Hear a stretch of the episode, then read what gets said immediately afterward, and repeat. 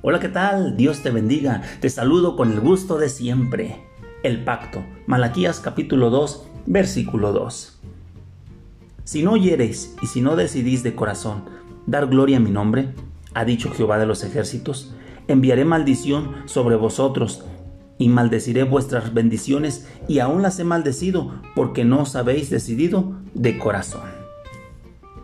En este mensaje, dado a través del profeta Malaquías a los sacerdotes de su tiempo, Dios les advierte que si ellos no lo honran, los castigaría. Nosotros, al igual que el sacerdocio de aquel tiempo, estamos también llamados a honrar el nombre de Dios y adorarlo.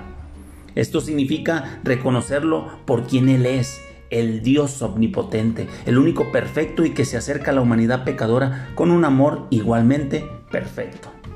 Los sacerdotes, sin embargo, en aquel tiempo no tomaron en serio las cosas más importantes para Dios, aun cuando Él se las había recordado por medio de su palabra en varias ocasiones. Pregunta, amigo y hermano que me escuchas, ¿cómo descubres tú lo que es importante para Dios? Podrías hacerlo comenzando a amarlo con todo tu corazón, con toda tu alma y con todas tus fuerzas.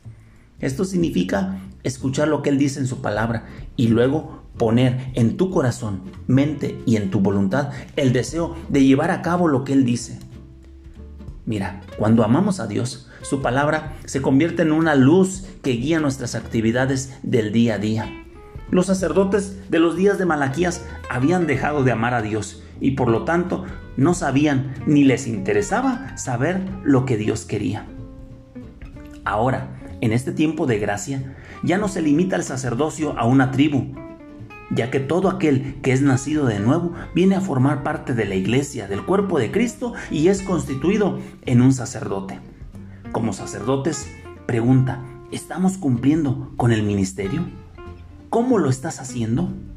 Por lo tanto, yo te invito el día de hoy a que seamos dignos representantes del reino de Dios y llevemos las buenas nuevas de vida eterna y paz al que está perdido.